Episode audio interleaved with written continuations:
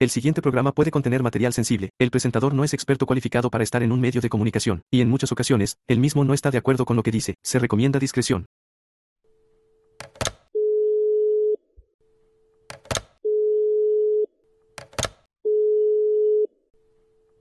Gracias por esperar en línea. En unos instantes derivaremos su llamada al Departamento de Atención al Cliente.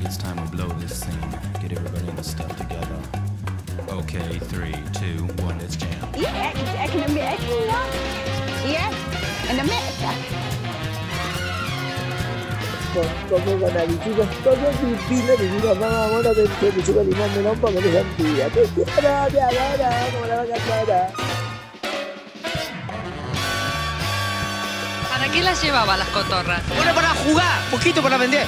Yo no sé trabajar, yo soy cirujano. Estás escuchando. Atención al cliente.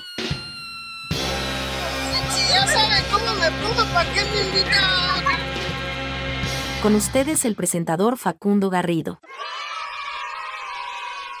Bueno, acá somos un poco inglés friendly, aunque nadie entiende y tal vez alguien pueda dudar de que nuestro inglés es realmente verdadero. Eh, búsquenlo, aprendan un poco, porque en este programa lo que te incentivamos es que seas un poquito pillo y que te agarres uh, y tírate un qué, tírate un libro, ¿por qué no? Entonces, bueno, eso es lo que le dicen ahora un poco, el, healing o sanar, pero también, también en inglés es eso, healing. Vamos a healing, vamos a sanar, vamos a sanar. Y en dentro del proceso de sanación es como que la gente tiene tanta ganas de, de- de sanar que hace un cóctel de sanación. Entonces, primero pasa por las primeras, o sea, que a veces la saltean, porque es como decir, che, andate a la medicina convencional un poquito, hacer terapia, tal vez te ayuda. Encontrar un psicólogo no es fácil, a veces tenés que pasar por un montón hasta que das con uno, eh, pero con el tiempito te vas probando y probando y probando. Pero en- la sociedad en la que vivimos hoy, con todo este complejo de cosas que hay, todas las cosas nuevas, es como que sacan algo nuevo y ya hay que probarlo. Eh, por ejemplo, salió el Iceman o el hombre de hielo, Winhoff, y de repente todo el mundo se quiere dar duchas de agua fría. Y después salen, y salen de ahí y de repente se encuentran un chamán con ayahuasca. Y también después del frío ayahuasca. Y después vuelven a la Patagonia y se dieron cuenta que ahora se pusieron de moda los hongos. Y sí, dame hongo. Y al final vas a terminar más confundido de lo que viniste con todas esas prácticas que te estás metiendo, porque aparte son prácticas ancestrales y si en algún momento se hacen, se tienen que hacer con el debido respeto y el acompañamiento de un profesional. No es me tomo un vasito de ayahuasca y me voy a una fiesta electrónica. Tal vez te vas a comer un mal viaje súper feo. Entonces por ahí traten de buscar esas variables con gente profesional eh, y tratando de buscar un objetivo que era lo que hacían antes en, los 60, eh, cuando empezaron todas estas investigaciones.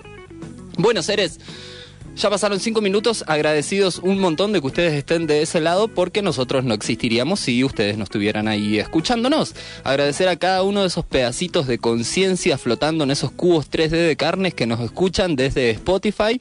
Eh, y ahora subió el rango, Marcelo me comentó que ya no era de 22 a 27, sino que ahora nos escuchan de 25 a 45. Es el rango más grande según las estadísticas de Spotify de las personas que escuchan. Ya está subido el capítulo de ayer, eh, van a poder escucharlo dentro de poco y ahí, bueno, siempre van a poder recordar nuestros capítulos con la única eh, solvencia que no van a poder escuchar la música, por eso que siempre les recomendamos escúchenos en vivo, en vivo, por eso estamos todos los días de lunes a viernes de 18 a 19 horas. Y como todos los miércoles y todos los jueves tenemos invitados especiales, invitados de sangre, no tenemos inteligencias artificiales, no es que la gente que invitamos es gente de mentira, es gente real, son esto que siempre decimos, conciencias flotando en cubos 3D de carne. Y hoy tenemos un invitado también, bueno, invitados especiales, son como la pizza especial. Eh, Martín Medina con nosotros, muy buenos días. Muy buenas tardes, gracias Facu por invitarme al programa y bueno, muy contento acá de estar participando, te venía escuchando atentamente ahí. Wow, ¿y cómo la sentías? ¿Cómo te fue llevando? Bien, me impresiona un poco la, la velocidad y la buena adicción, para serte sincero. ¿eh? Ajá. Sí, me Wow. parece que es una buena, una buena combinación. Gracias. Gracias, gracias. Fue todo un, proyecto que tardamos un tiempito eh, en hacerlo y nos llevó un, mes y medio más o menos como organizar todo lo, que es. Pero agradecido un montón por, ese comentario. ¿Cómo andas vos? ¿Qué, es de, de tu vida? ¿Qué, Muy ya bien. voy a decir que te trae por acá. Pero Sí, ando muy bien, bueno, contento. También empezar a, agradeciendo a la radio que había perdido documento y tarjeta y me, ahí me la republicaron y, y llegué hoy a, a conseguirla. ¿Ah, ¿En serio? Sí, ¿Por sí. radio? ¡Wow! Acá, sí, la urbana ayudó, digamos. Qué fruta noble la radio, ¿viste? Nosotros acá decimos que en algún momento se va a desmadrar todo y en algún momento las comunicaciones pueden colapsar y la gente va a venir arrastrándose a la radio y va a decir, che, ustedes no funcionan con wifi, denme información, denme cosas, entreténganme, porque la radio era el, el paso anterior a la industria del entretenimiento.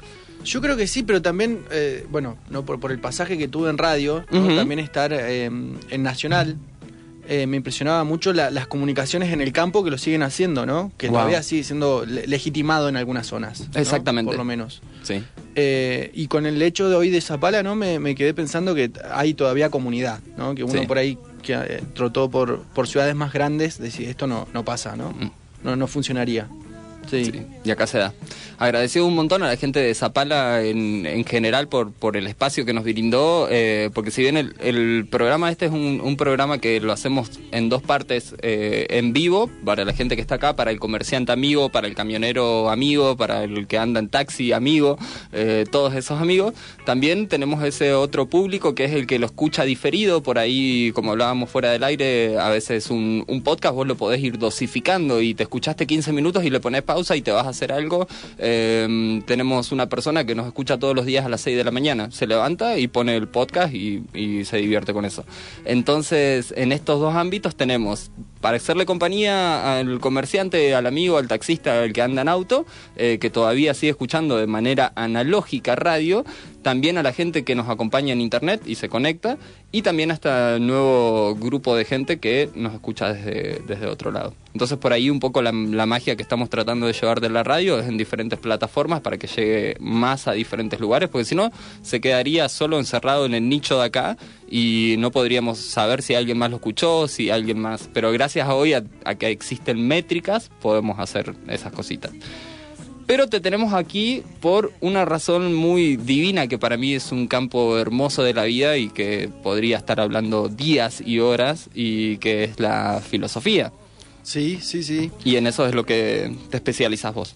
Sí, la verdad que tengo un gran interés hace bastantes, bastantes años, ¿no? Eh, tuve un- una formación académica, si se quiere, en filosofía, ahora em, trabajando de profe, que, que es algo grato, también difícil, tiene sus dificultades. Ahora la dificultad más grande que encuentro es eh, tratar de, de entusiasmar a adolescentes básicamente que, se alleguen a la, a la filosofía, ¿no? Em, ¿Qué pensás cuando yo siempre digo que hoy por ahí cuesta motivar a los adolescentes un poco cuando ya desde el hecho de que nacieron y miran las fuentes oficiales como la OMS o otros lugares y dicen de que en el 2030 el mundo va a ser inviable o en el 2050 mucho peor. Entonces yo por ahí veo a esas pequeñas juventudes que, que están ahí dándolo todo, pero también están un poco desganados un poco con estas noticias que supuestamente le dan las fuentes oficiales.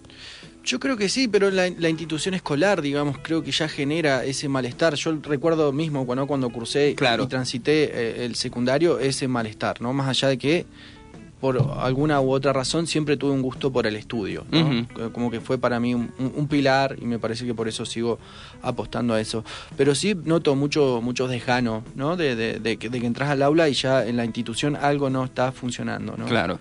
eh, y que trasvasa, o, o, bueno, lo, lo que uno puede aportar, ¿no? Porque siempre Sí. también es, es un equipo. Y también el, el hacer escuela siempre se hace con, con colegas, ¿no? Ujú. Y es una apuesta. Pero bueno, eh, me parece que también estamos, como vos decías, ¿no? en esto de una transición que tiene que ver también de las redes, que tampoco caer ¿no? en, en- en un profesor payaso, ¿no? que, Claro. que, que el estilo siempre sería Merlí, ¿no? el Sí. siempre estar divirtiendo, el estar Ujú. fomentando. Para mí el estudio, digamos, no es netamente aburrimiento, pero tiene un, rasgo de esfuerzo también, ¿no? De, que tiene que haber una resistencia epistemológica y trabajarlo, darle una vuelta. Ujú. Eh, porque si no tiene este fomento de, de- de siempre placer, ¿no? Como lo, lo que habías empezado vos Sí. el, el programa, ¿no? Siempre Sí. generar esta dopamina, siempre estar arriba, cuando en realidad la- creo que la vida no, no consiste en eso, ¿no? Es, es bastante más compleja. Claro, No por eso te voy a tener con un dictado toda la clase y aburriéndote, ¿no? Sí. No, tampoco es el otro extremo, pero Mm. me parece que, que ahí hay que mediar un poco y consensuar, ¿no? sí. Pero sí impacta esto, tanto el desgano, ¿no? Sobre todo porque trabajo en primer año y uno puede decir, bueno, bien, llevan eh, seis meses en la escuela y ya ahí este desgano es un poco impactante.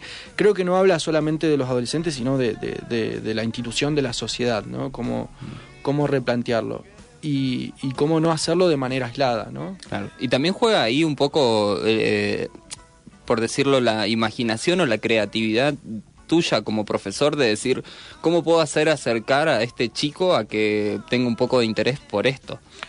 Sí, sí, sí, yo creo que ahí pasa también uno en las estructuras. Ahora, en, en particular, también en la escuela media hay un- una, una reforma del diseño curricular que se estudian corrientes de pensamiento que a mí me, me parecen de, de vanguardia, sinceramente, como la perspectiva de colonial.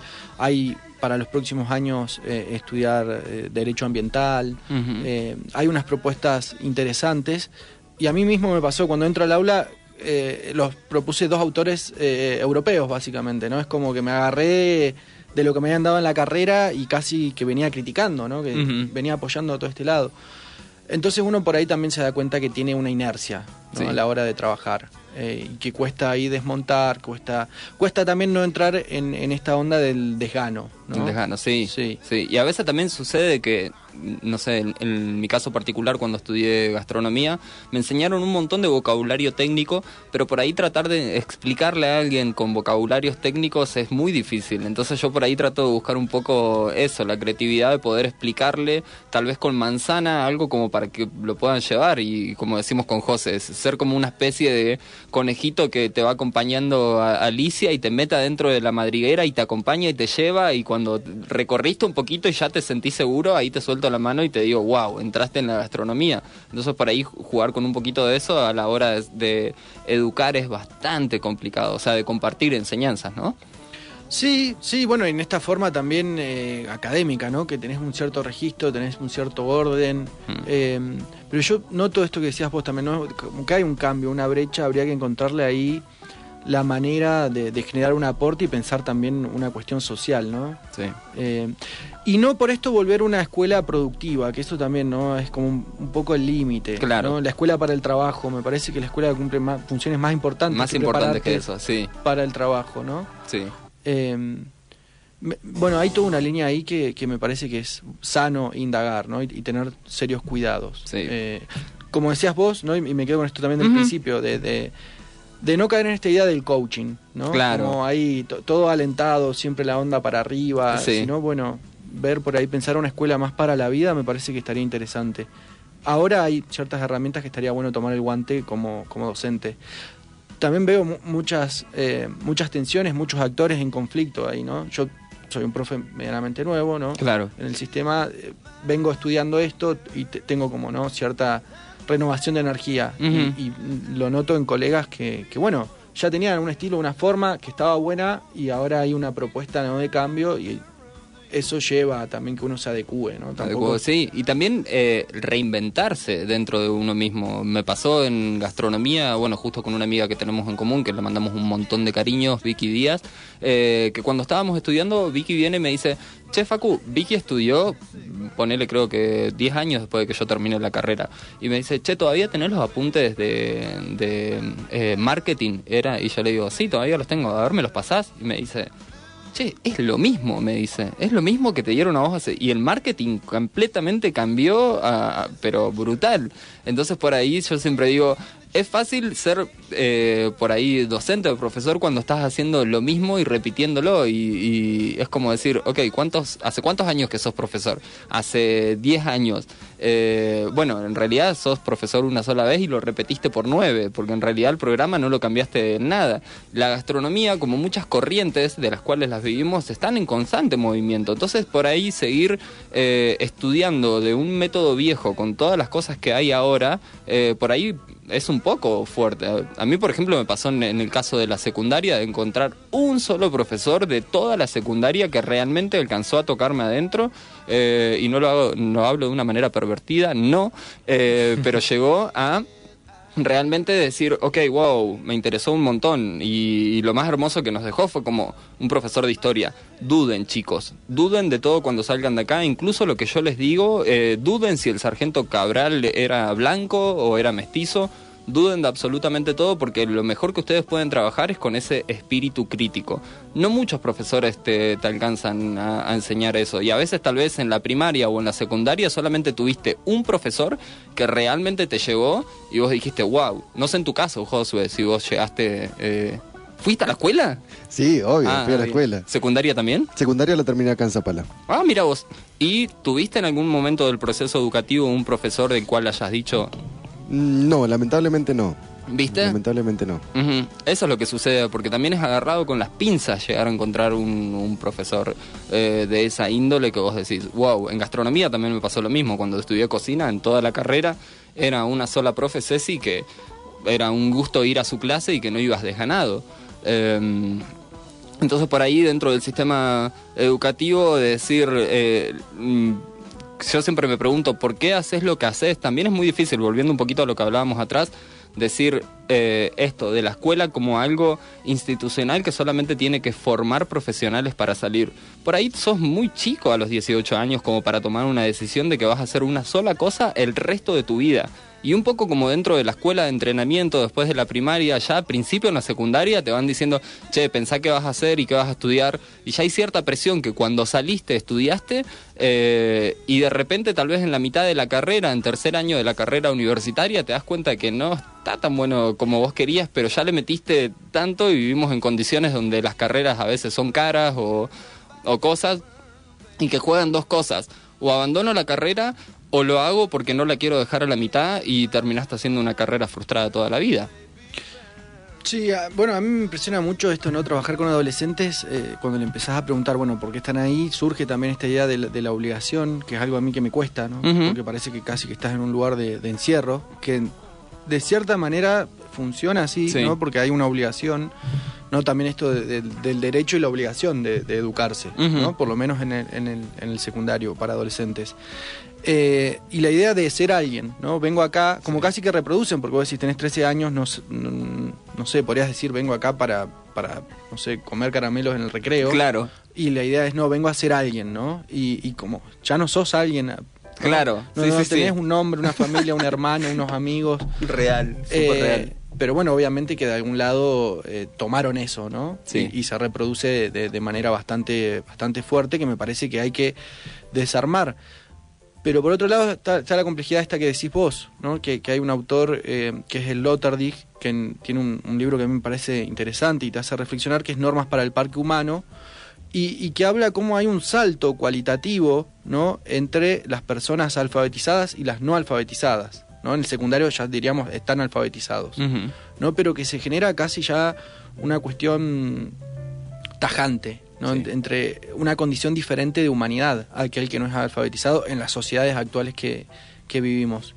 Eh, y a mí me impresiona bastante, ¿no? También como tiene, tiene la educación eh, esa potencia civilizadora y adiestradora también al mismo tiempo. Claro, ¿No? exactamente. Sí, sí, sí, porque seguimos por en cierta manera con parámetros eh, muy antiguos a comparación de las cosas que se vienen, que estamos viviendo ahora. Eh, hoy un niño aprende más de elementos eh, en Minecraft y haciendo, excavando y minando y dándote cuenta de que si mezclas esta planta con esto podés hacer esto, o si mezclas esto con esto podés crear este material.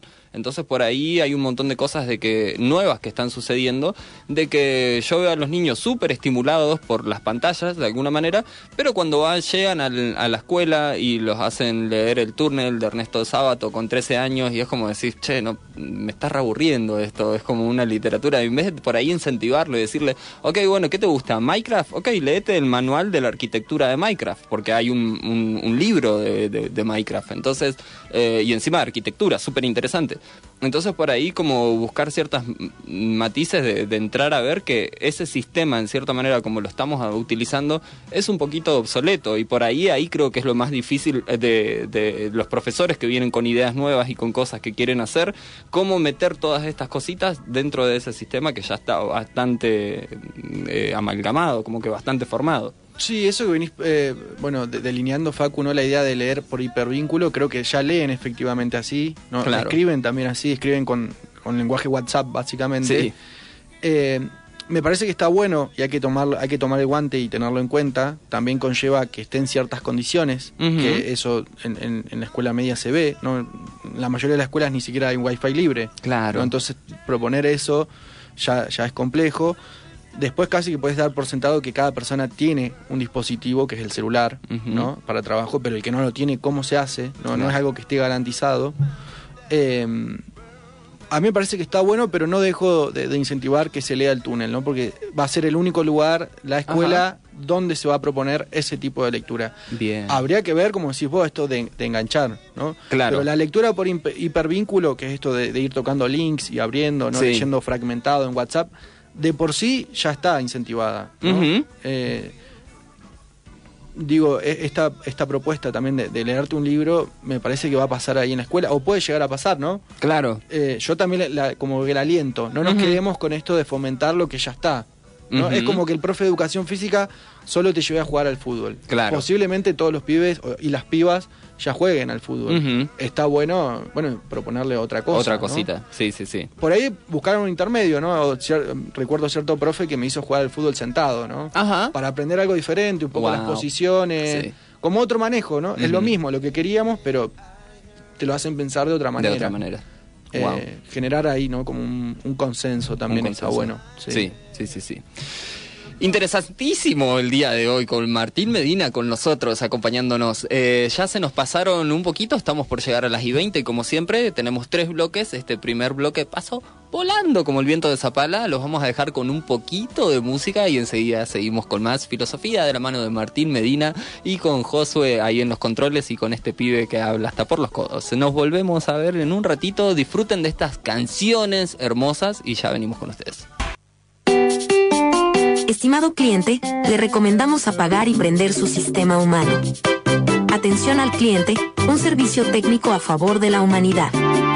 De lunes a viernes en las tardes de FM Urbana.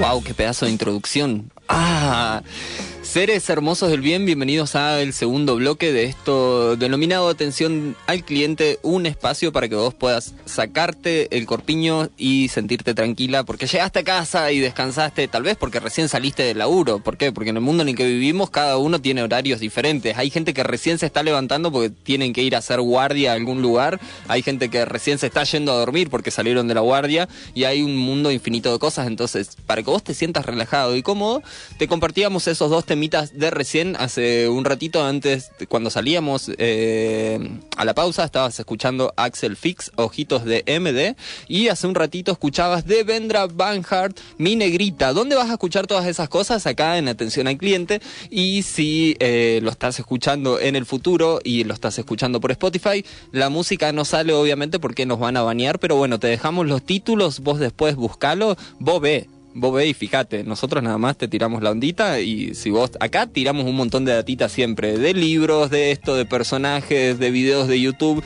el que la case, que le ponga pausa, a ver qué dijo, pip, busquémoslo en internet. ¿Sabés las veces que he hecho eso con podcast y con cosas? Un montón. Seguimos con Martín Medina, profe de filosofía, un ser que actualmente está cursando la maestría de filosofía, del cual también hizo un trabajo de investigación por parte de esto mismo que estaba haciendo en México y que hoy lo tenemos en México, como Ramona, al principio del programa que nos, siempre nos, da eh, la apertura del programa, eh, y agradecerte un montón porque estés acá, eh, en el, lo que sería el especial filosofía, podríamos decirlo, para el día de hoy. Y súper agradecido otra vez, te lo voy a volver a decir todo el programa, gracias por estar acá. Y por ahí toca un poco decir como en conceptos muy generales, tampoco vamos a andar un montón en esto, pues mm, está bueno que sea distendido. eh, pero la filosofía en sí, ¿qué es lo que te llamó? ¿Qué, podrías decir vos, en resumido, qué es la filosofía? Bueno, eh, gracias a vos por la invitación, Facu, el programa y bueno, a cada uno de, de quien esté escuchando. La verdad es, la, la filosofía fue una interpelación que me llegó cuando era adolescente.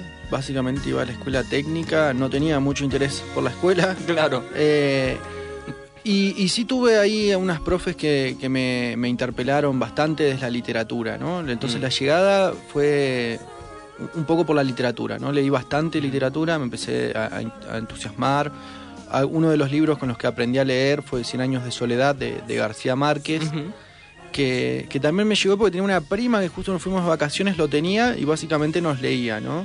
Y, y bueno, desde ya la, la prosa de García Márquez es sumamente atrapante. Muy. Pero claro, yo no me acuerdo cuánto habré tenido, unos 14, 15, y, y Cien años de soledad tiene sus páginas, ¿no? Sí. Su- sus buenas páginas. Entonces, bueno, yo fue como un desafío, ¿no? Lo, lo quería leer y lo tuve que, que empezar como tres veces hasta que, bueno, me puse serio. García Márquez en Cien años de soledad no te va armando... Te repite los nombres de las personas, ¿no? De los personajes que tienen el mismo nombre. Claro, pero Eh. después vos tenés que ir armando toda la historia. Sí, así que me tuve que, digamos, de- después de, de tener intento muchas veces de querer hacerlo rápido, como acostumbro a, hacer varias cosas en la vida, no, me tuve que detener, ¿no? Y creo que ahí también tiene, eh, es como una propuesta de la filosofía, detenerse ¿no? en algunas Claro. cosas. Eh, y bueno, me, me detuve en, en esa literatura, en Cien años de soledad, y después encontré como otro tipo de narrativa, ¿no? Que, que me, dislocaba todavía, que me llamaba mucho la atención, que me costaba mucho leerlo. Y así en, en- en una feria que se armó ahí en, en la escuela técnica, en, el PET 11, apareció eh, Descartes, ¿no? Básicamente. Eh, René de Descartes, Sí, sí, decirlo sí. campechanamente. Eh, y bueno, ahí estaban las meditaciones metafísicas que, que empecé a leerla, no entendía absolutamente nada. Nada. ¿no? En, en un momento, aparte me quedé, después los tuve que estudiar sistemáticamente en, en la carrera de filosofía, ¿no?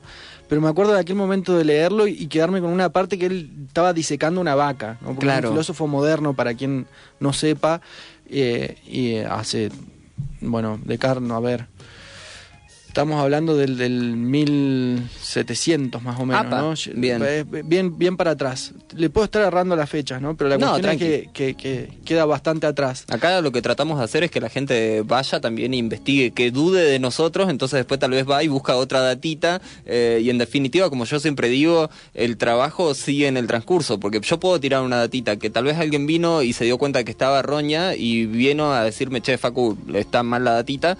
Eh, cuando viene y la dice, está contribuyendo, porque la idea mía era tirar la datita. Si la encontraste mejor y tenés que refutarla, genial, agradezco, porque también estás eh, en el carrusel de lo Se, que se aceptan reclamos en atención al cliente. ¿no? Exactamente, sí, sí, sí, sí. Y atendemos humano todavía. No te, no te vamos a dejar colgado en el teléfono. Todavía nadie se ha animado a llamar en vivo. Ya, ya van a llegar. Eh, repito los números por si quieren mandar un mensajito o algo. 2942 68 71 90 68 71 90 característica de Zapala. Y si quieres llamar al fijo y hablar con nosotros o con Josué por privado, ¿por qué no? Porque lo pueden hacer al 62 2009. Eh, seguimos con Descartes. Sí, no, era, algo que me, digo, se me hizo tan difícil, ¿no? Esto de pasar de García Márquez, que tuve que leerlo dos o tres veces, armarme un árbol. Bueno, Sí. llegué a Descartes y, no sé, lo- lo sigo leyendo y todavía no lo termino de entender, básicamente, ¿no? Eh, que de- desde ya es el autor de la duda, ¿no? Claro, la duda claro. existencial. Sí, sí, sí. Eh, pienso luego existo, ¿no? Una de las, de las grandes frases ahí que, Ujú. que- que tira y, y te deja para pensar. Eh, y llegué por ahí, ¿no? Por, por ese rumbo. eh, también militaba bastante en ese tiempo. ¿no? Ujú. Que, estábamos hablando antes de llegar acá, digamos, antes de estar salir en vivo. eh, que había hecho radio, ¿no? Y tenía una militancia en el centro de Radial. estudiantes y demás. Y para mí estaba relacionado la filosofía como con una militancia social Mm. y también por la cuestión ambiental. Eh, Es que lo está, en cierta manera, en un montón de lugares. Por más de que la gente no, no lo exprese o tal vez no lo entienda o no se acerca, eh, hay cosas que están a pesar de que vos no las puedas percibir. Eh, no sé, por ejemplo, la gravedad. Nadie la puede ver, pero nadie la puede discutir de que existe. Está ahí, ¿entendés? Todavía nadie está flotando. Y la filosofía es algo que está en todos los días, en cada cosa que hacemos, que por ahí es como esto que te digo de la gravedad, que no la vemos, pero cuando entras a, a tocar, por ahí pasa un poco también dentro de estos matices. Vos decís, eh, ok, no me pasó a mí con, con mi compañera de inteligencia artificial que es de Alemania y de repente eh, hasta el momento no veía nada de alemán, pero claro, empiezo a estar con ella, empiezo a, investigar cositas y qué sé yo, y de repente cada cosa que tocaba, el lápiz Faber-Castell era de Alemania, la sartén era de Alemania, y de repente Alemania es como que está en todos lados, claro, antes no lo veía porque no le ponía un poco de foco de atención. Y por ahí en la filosofía pasa un poco de eso, o sea, también si le entras a poner un poquito de atención te vas a dar cuenta que está en todos lados. Sí, sí, efectivamente que, que- que se ve, ¿no? Por ahí sí hago alguna distinción, ¿no? De, de- de tomarlo como profesión y académicamente a vivirlo, ¿no? Todo el mundo tiene una filosofía de vida desde Claro, ya. sí. Eh, y, y sí me parece que una experiencia filosófica no necesariamente conlleva tener un estudio sistemático, ¿no? Claro. Aquel que lo quiere tomar como una profesión lo tiene. Y sin duda que para mí también fue como, ¿no? Te genera un poco de aburrimiento, estudias un montón de cosas que por ahí decís, bueno, Sí. no sé si tengo ganas de saber esto, ¿no? Pero al fin y al cabo sos como un, un docente más, un profesional más, ¿no? Haces una carrera, te comes todo un paquete de cosas. Sí. eh, porque, mm, bueno, ser profesor necesitas tener un título habilitante, ¿no? Claro. Eh, entonces conlleva e- esa carga también. Pero sí me parece ¿no? que, que está bueno tomárselo así también como filosofía de vida, no volver una, una cuestión de pedantería a la filosofía, también me parece que es necesario, que sí sirve para, para hacer buenas preguntas, ¿no? que se me parece que es el, el trabajo de un docente de filosofía y aquel que se podría llegar a llamar el filósofo. ¿no? Claro. Que por ahí cuesta ver. Hoy en día la, la figura de el filósofo eh, es más bien no por un aval público, casi que hasta de por redes, Ujú, no tener ujú. tantas seguidores para mí le termina dando eh, siendo no figura pública Sí. de, de filosofía. Y que también cambiaron un montón, o sea, en lo que es la evolución. Antes cuando yo miro representaciones de... Bueno, no sé si viajaría en el tiempo y me encontraría a estos filósofos todos tochos y todo con unos pectorales hermosos como te los mostraban antes en la antigüedad, o si los hacían para enaltecernos de alguna manera y en realidad, es, no sé, es un flaquito como yo el filósofo. Pero claro, en esa época te lo mostraban, ¿entendés? A, no sé, cualquiera que puedas ver, a Confucio con un traje súper que parecía un samurái, eh, o a, los del movimiento estoico también te los mostraban todos tochos y todas cosas así, unos viejos con unas barbas que parecían que salían de CrossFit. Eh, pero esas representaciones que nos hacían ver desde esa manera. Y también hay algo muy interesante, siempre se nos habló de representaciones masculinas en cuanto a la filosofía, pero también hay un par de otras representaciones bastante interesantes. Sí, yo creo que bueno hay, hay mucho laburo por ahí pa- para hacer, ¿no? Y tiene que ver con esta idea de la filosofía moderna, que es la que prima, por lo menos en la academia. ¿no? Ahora, ahora hay todo un movimiento muy interesante de, de la filosofía feminista que está replanteando lecturas, modos de ver, pero sí, sin duda que hay una representación recontra estereotipada y también la figura de- del héroe, ¿no? Esto que estás mencionando Claro. vos. Que, que se agarran de una partecita muy chiquita, ¿no? Eh, eh, pero bueno, es básicamente lo que termina cubriendo todo el espectro. Sí. ¿no? Eh, ahí está bueno volver a pensar esta cuestión ¿no? de la filosofía eurocéntrica, cómo cuestionarla, eh, y también en generar una resistencia inteligente, ¿no? No, no dejar de lado toda la propuesta de, de- de Europa, pero sí repensarla y sí hacer unas lecturas distintas. Claro, Eh, siempre, siempre digo esto que de irnos actualizando en general. Eh, a mí me pasa, por ejemplo, dentro del lado de, de la cocina, eh, por- porque es lo que, lo que estudié y lo que soy. Hace, en el 2010 se descubrieron que eh, en el sistema gástrico habían neuroreceptores. Entonces eso quiere decir que no solo los neuroreceptores los tenemos en la cabeza o en el corazón, como se habían descubierto en los 90, sino que también los tenemos en el estómago. Y eso tiene que hacernos replantear en un montón, un montón de cosas que creíamos sobre la comida y, y lo que era eh, su proceso gástrico y todo lo demás que ahora cambió muchísimo un montón y que ahora también hay que hablar de esas cosas también, como bueno, lo hablamos en el programa hace un tiempo atrás de lo que es el sistema eh, que tiene el cuerpo en sí y cómo esos receptores son los que te permiten, ayudan a conciliar el sueño, los fitocannabinoides o los endocannabinoides que avisan a la panza tengo hambre, mándame algo o algo por el estilo. Entonces todas esas cosas que nos hacen replantearnos un poco. En la filosofía imagino que pasa lo mismo. En esto que decías vos de estar todo el tiempo con una filosofía eh, europea, antigua y siempre mirar a los mismos parámetros y ahora ir evolucionando y encontrarte nuevos matices, nuevas cosas, eh, nuevas miradas y cómo podemos hacer de eso antiguo, de esto nuevo y cómo podemos hacerlo como para, eh, en cierta manera, unificarlo y comprenderlo como una visión global de la filosofía y no solo que se quede en los europeos antiguos. Sí, sin duda que hay, hay todo un laburo bastante interesante para hacer. Lo, lo que sí prima también en esta sociedad, porque básicamente vivimos sobre un, modelo social eh, europeo, ¿no? Como se ha pensado, y prima mucho la, la cuestión también de la, de la escritura y la lectura, ¿no? como también que eso quede asentado, ¿no? Que, que es toda una idea también jurídica, ¿no? que la, la firma, un montón de cuestiones que tenemos en la sociedad occidental, vamos a llamarle, eh, que tiene que un trabajo con la palabra escrita, ¿no? Mm. Eh, que otras filosofías, como pueden ser filosofías andinas o unas filosofías alternativas a esto, ¿no? Que ya también ponerle el nombre de alternativa es quitarle relevancia para esta Bien. sociedad, ¿no? Ahí también hay que hacer un trabajo interesante, ¿no? Ujú. Pero básicamente no habría por qué llamarlo filosofías a estas otras propuestas. ¿no? Bien. Serían saberes. eh, saberes que tienen otra forma de sistematizarse y muchas veces la propuesta es oral y eh, el cuidado de ese conocimiento pasa por, por la, la transmisión oral ¿no? y un, un cuidado de comunidad. Acá básicamente, bueno, en, en occidental escribimos, lo dejamos sentado ahí, Claro. el libro, ¿no? que no se nos estropee el libro. Exactamente. Eh, es muy interesante eso que decís, me recuerda mucho, eh, como me contó un amigo Tomás, que él fue a Israel y estuvo en un lugar donde en esa sinagoga lo que hacían es guardar los registros de los libros de que ellos tenían, eh, de discusiones eh, entre dos grandes rangos, o sea, como dos grandes rabinos, que lo que hacen es se juntan, agarran un libro anterior de lo que dejaron los rabinos de la generación anterior, lo releen, miran en qué estuvieron eh, indagando, ellos discuten sobre en la actualidad presente en la que están viviendo y dejan un nuevo libro tal vez con una mirada que ya no comparten con la que ellos estaban haciendo an- anteriormente.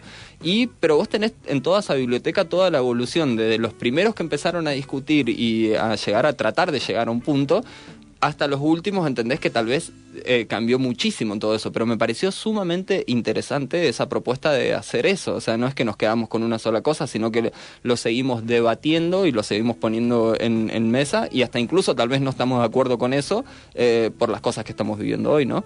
Y eso me pareció súper interesante desde un punto filosófico, de decir, wow, cómo son capaces de, de- de construir una mirada anterior que ya tal vez no está tan buena o que no va para algún lado porque sí funcionó antes, pero ahora no. Eh, ¿qué, qué sentís eso con, con la filosofía? Porque recién nombrabas una diferencia entre lo que era la filosofía y por ahí...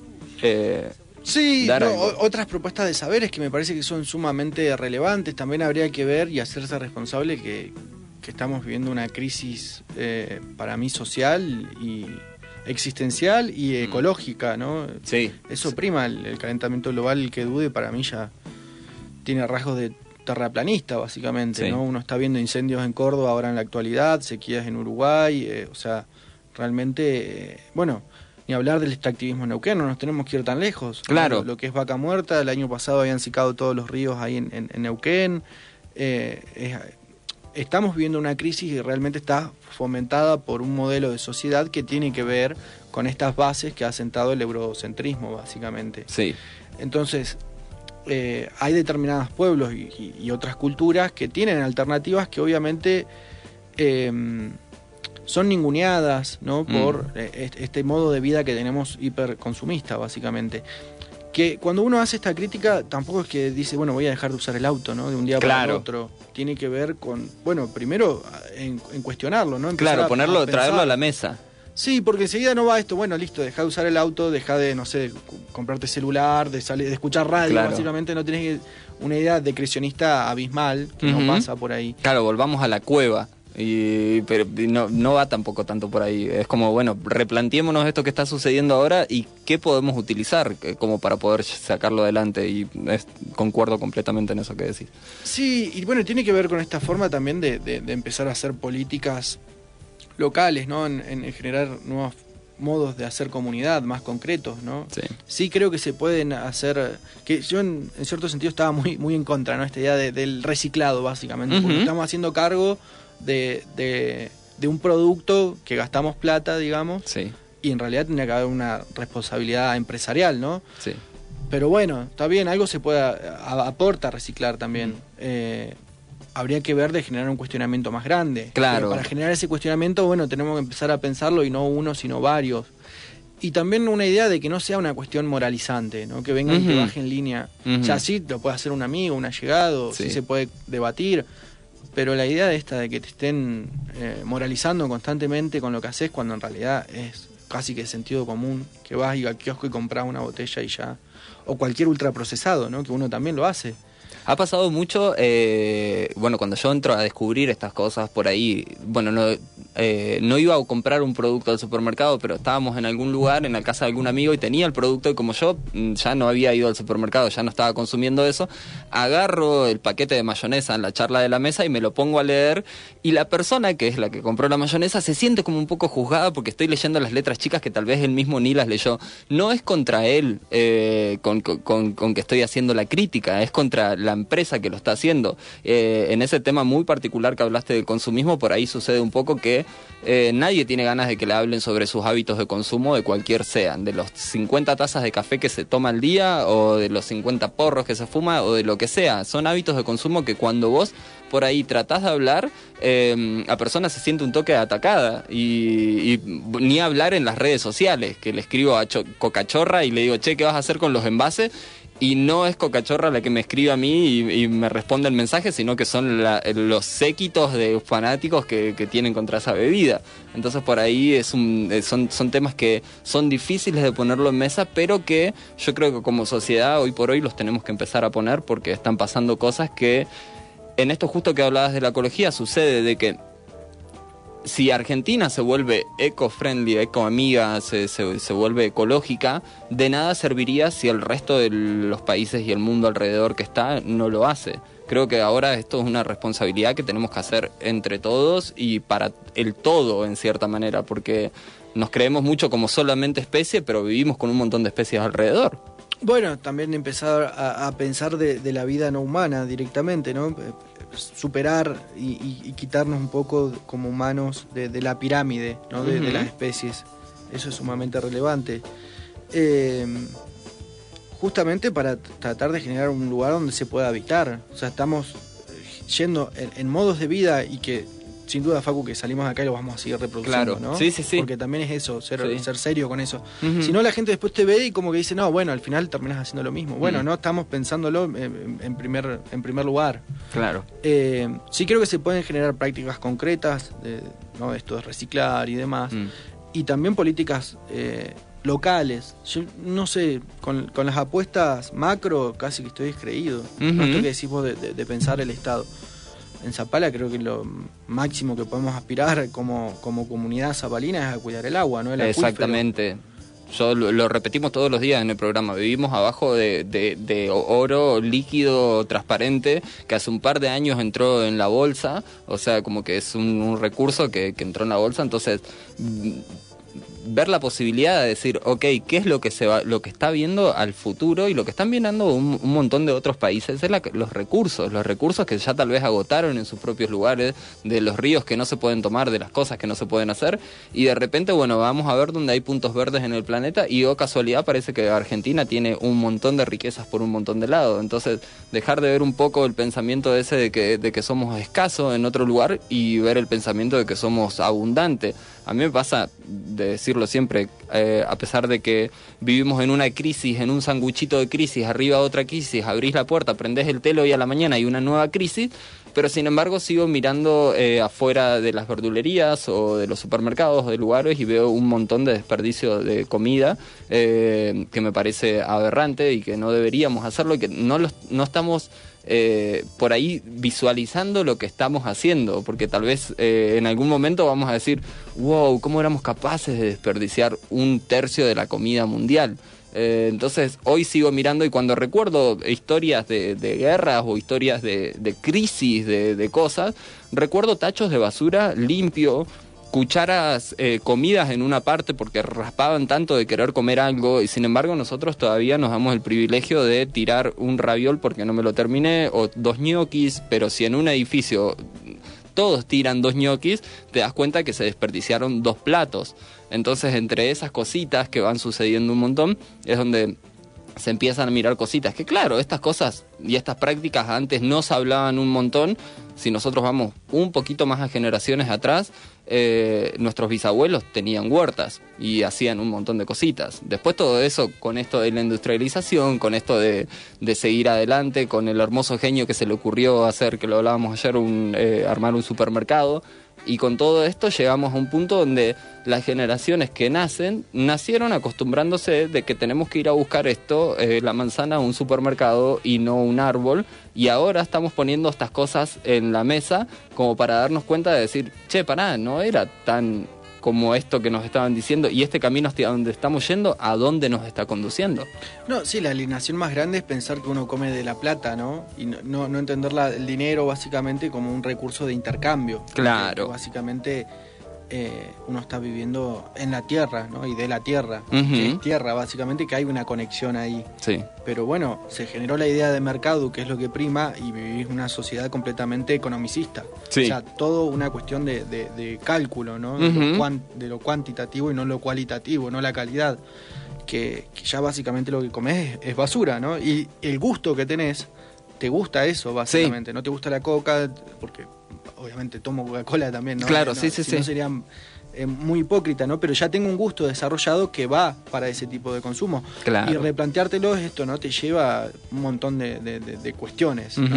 Cuestionar una cosa te, te remueve eh, ya hasta una forma de, conectar, ¿no? Ir a un cumpleaños y de repente dejaste de tomar coca y bueno, ya está generando también un cuestionamiento en toda una mesa. Claro, exactamente. Y que, golpea un montón. Es como bastante fuerte en esto que decía recién de las miradas que por ahí eh, alguien te ve haciendo un acto que no es común para el resto y de repente, che, ¿por qué estás tomando agua? Si, si hay coca, ¿querés coca? Y es como, che, no, estoy bien con el agua. ¿Qué le pasa a este pibe que no quiere coca? ¿Entendés? Y pasan un poquito de cositas así. Hoy nos recontra re extendimos, me encantó. Nos fuimos, el, el bloque número 2 ni existió. Vamos a un pequeña musiquita, una pequeña pausita, hermoso el programa de hoy y enseguida volvemos con más atención al cliente especial filosofía.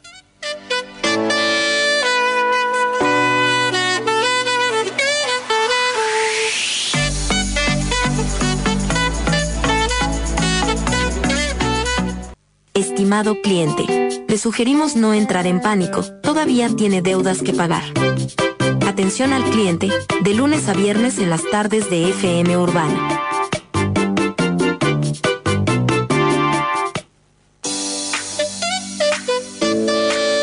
Cada vez que empiezas es- ese saxo de fondo, te- tengo ganas de tirar algún tutorial. Hoy les voy a enseñar cómo hacer un cuadernito con papel reciclado. Eh, hermosos de la vida, seguimos en atención al cliente, falta muy poquito para irnos y estamos con un invitado muy especial, eh, Martín Medina. Agradecido un montón de que estés acá. Súper interesante, eh, una mente zarpada en, en un montón de cositas. Si sos apiosexual te va a gustar un montón este segmento porque el pibe tiene un montón de, de conocimientos eh, y agradecido un montón porque estés acá. Vamos a cerrar, bueno, en un poquito de tiempo que nos queda, eh, agradecerte primero porque estás acá, te lo dije, te lo voy a agradecer todo el programa, súper interesante lo, que- lo que tenés para compartir, eh, pero vamos a cerrar un poquito, tal vez en los últimos cinco minutos, en algo que habíamos preparado, igual si esto se, se extiende, tranquilamente ese asiento está también para otra ocasión, que quieras compartir otra cosa, bienvenido, siempre vas a estar. Eh, atención al cliente también es un espacio de eso, no es que solo venimos hoy, te estrujamos y te chupamos todo tu prana y después te tiramos y gracias por venir. Eh, no, también otra vez que quieras venir a compartir algo podés. Y habías preparado algo que tal vez lo vamos a poder agarrar muy por arriba, pero que es muy interesante. ¿Ecofilosofía? Sí, bueno, primero gracias Facu eh, por, por la invitación y bueno, a todos los que estén escuchando, también si queda alguna duda, bienvenida sea para seguir conversando. Sí, había eh, pensado, ¿no? Cuando, cuando hablaba ahí de, de- de- bueno, me comentabas de la idea del programa y demás, y hay un autor que a mí me está impactando y tiene que ver con lo que veníamos hablando en, en el bloque anterior, que se llama Guattari, ¿no? El apellido, Félix Guattari, eh, que es la ecosofía, ¿no? Ecosofía.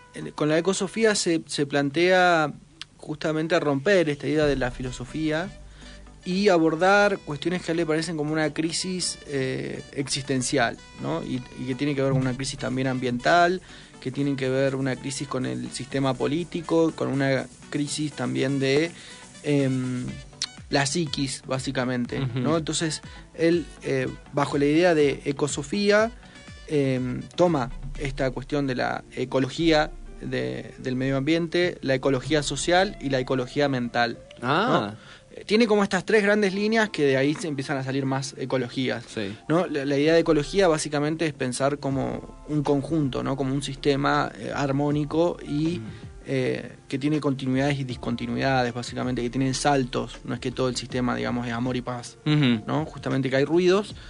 Eh, y bueno, con esta propuesta de la ecosofía, para mí interrumpe un poco esta línea tan academicista de, de- de la filosofía, se pone a pensar cuestiones más concretas y también nace una propuesta que critica el psicoanálisis y propone la idea del esquizoanálisis. Bien. ¿no?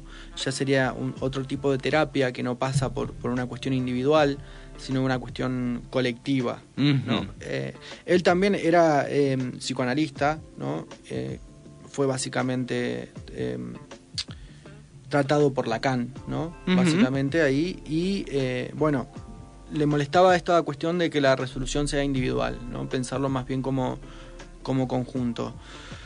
Y, y bueno, tiene propuestas ahí sumamente interesantes. Es un autor, me parece, muy potente. Eh, ¿Nos podés repetir el nombre? Félix Guattari. eh, Félix Guattari.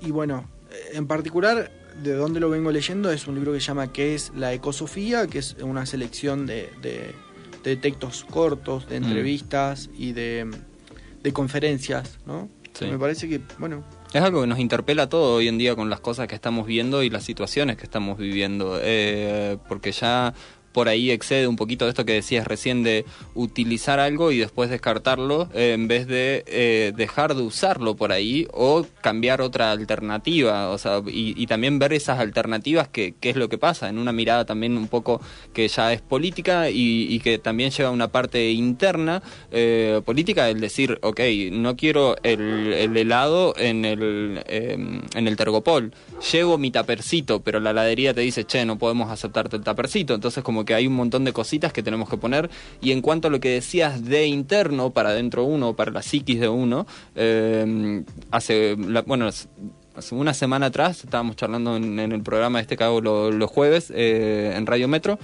hablábamos sobre eh, lo que es la ansiedad o ansiedad, como le digo yo, de la ecología. Y cómo todos estos temas nos están llevando a, a- a medidas donde no encontramos espacio con quién hab- hablarlo, el miedo existencial a la muerte inminente y que ya te digan que va a ser más rápido de lo que creías, pero también que va a ser en masa y colectivo. Entonces como que hay un montón de cositas que llevan hacia un interno. Eh, y lo que yo digo es como que podemos hacer diferentes luchas de la mano Podemos hacer ecofeminismo, podemos hacer ecofilosofía, podemos hacer ecogastronomía y hacer diferentes movimientos de, de- de cosas que nos interpelen a todos.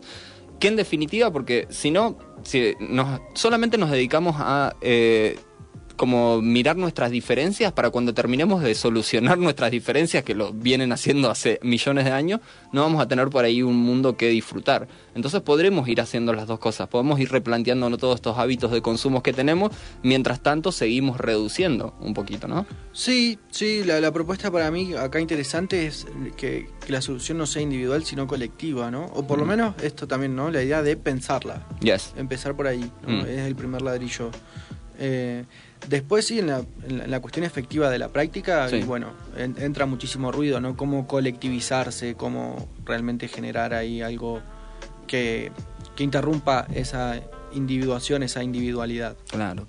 Y fue muy bonito, como le dijiste, de estar todos en esto sin señalar a alguien, sin creer buscar un, un héroe o, o- o ponerse la, la remera de, de capitán ecológico y, a- y salir a bardear a los otros que no, porque son pensamientos que se hacen a base de la construcción. Eh, yo también en un momento defendía a muerte eh, la gaseosa o defendía a muerte la carne, pero cuando me involucré un toque más y entré a meterme o traté de meterme en un matadero y no me dejaron o te- intenté hacer un montón de cosas como para mostrar que ya que no tenías nada que, que esconder, quiero mostrar, pero sin embargo me di cuenta que había toda una brecha ahí. Entonces, pero todo eso me llevaron años en construir ese pensamiento o, o- o de construir un pensamiento para convertirlo en algo nuevo. Entonces por ahí es algo que, que lleva un tiempo, que es de a poquito, que es paulatino, que no, no se ofusquen o no se sientan mal por estas cositas que, que- que están sucediendo, porque todos estamos en el- la etapa de aprendizaje, en cierta manera, ¿no?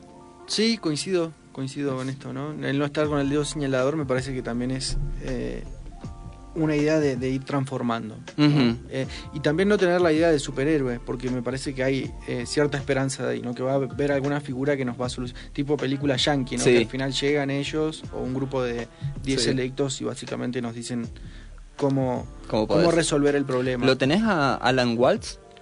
No. Mm, Te lo recomiendo un montón. Él, y lo hago cortito, con esto ya nos estamos yendo.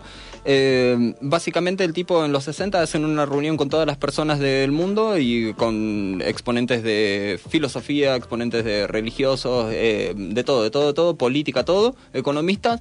Y dicen en un momento en la mesa, ok, che, tenemos que hacer una solución porque el mundo se está desmadrando. Se siente un silencio enorme porque, y lo que dice Alan Waltz, todos se quedaron callados porque no solo un, so- un ser humano tiene la respuesta de la solución de todo lo que está pasando. Entonces es muy difícil por ahí abordar también este tema y ponerle, ok, listo, él es el que más clara la tiene, vamos a darle todas las responsabilidades de ciclos de consumo a este tipo para que nos salve hoy. Pobrecito, lo vamos a cagar matando. Seres del Bien, agradecido un montón con nosotros Martín Medina. Eh, podés despedirte, podés dejar agradecimientos, podés hacer lo que quieras. Muchas gracias por la invitación, Facu, la pasé muy bien y espero que haya gustado del otro lado, si se quieren comunicar. Sí, nos van a suma un montón. Sí, sí, sí, sumen un montón. Y bueno, si escucharon el capítulo de hoy, si estás en el futuro, te estoy hablando desde el pasado y te estoy diciendo que si te gustó un montón este capítulo, deja tu comentario, mandanos, hacernos saber, eh, arroba attfacu en las redes de Instagram. ¿Tenés alguna red o algo que compartir si querés? No. Bien. ¿Vos tenés alguna red o algo que compartir? Tampoco. Me encanta. Seres del bien, esto fue Atención al Cliente y los dejo con la hermosa voz de José diciendo hasta mañana. Así es. Hasta mañana, los esperamos.